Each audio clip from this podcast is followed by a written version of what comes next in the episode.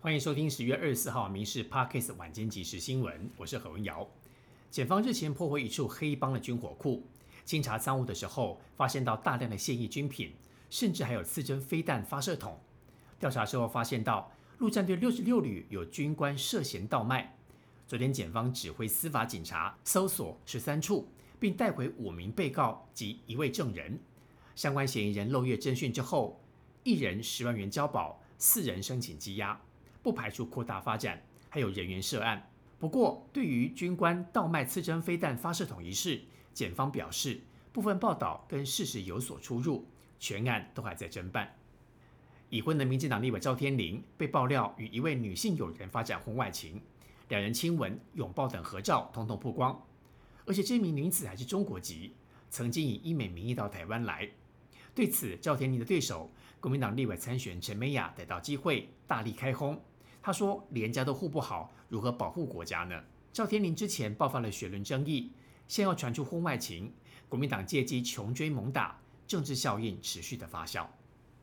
而新跑西城的赵天麟选在高雄的服务处，独自的面对绯闻风波，记者会开不到两分钟就结束。赵天麟坦诚多年前犯下的错误，也强调当时已经获得妻子的原谅，没有想到如今被公开。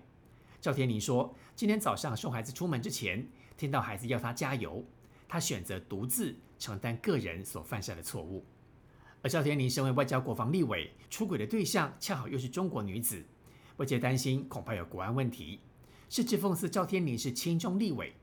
而大选前八十多天爆出如此的震撼弹，对选情一定有所冲击。该如何的止血踩刹车，考验党主席赖清德与整个民进党。行政院副院长郑文灿被影射与一位女子进出同个房间，影片在网络当中流传。国民党立委郑丽文上资深媒体人王浅秋的广播节目，两个人也谈到这件事。而郑文灿出席活动是严正驳斥。郑文灿说，影片有经过剪接，而且年代久远，不应该用来随意影射。他也认为能够照顾好家庭是幸福的事情，强调相关指控并非事实。蓝白和僵局出现转机吗？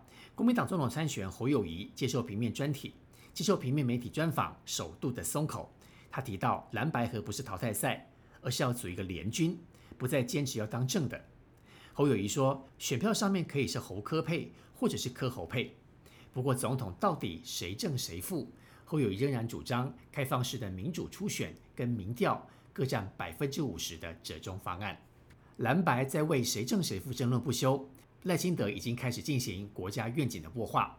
今天是国家希望工程第七场的发表会，他详述设伏政见，展现对国政的首忍。对于侯友谊松口愿意磕侯配，赖清德表示，如果不是理念的结合，就是权位的分赃。他喊话，不希望中国介入这次选举。赖清德端出政见进攻的同时，也频频的接招防守。面对未来可能的变数，这场选战是不好打。连锁素食龙头麦当劳近几年来关掉不少地标级的老店，像是台中逢甲、垦丁大街、嘉义店等等，被质疑爆发关店潮。不过对此，官方发出声明，今年关了十八家店，却也展店十九家，强调开的比关的更多，目的是为了要太弱换强。而不止麦当劳，肯德基这几年也关掉了包括西门町、泸州、石牌、桃园跟新竹等店。本土的素食店顶呱呱在台南唯一的店也关了，不少人问台湾的连锁素食店到底怎么了？不过事实上，疫情之后，民众的消费习惯改变，外带外送比内用更多，让连锁素食店不得不调整经营策略来应应新的变局。以上新闻由民事新闻部制作，感谢您的收听。更多新闻内容，请上民事新闻官网搜寻。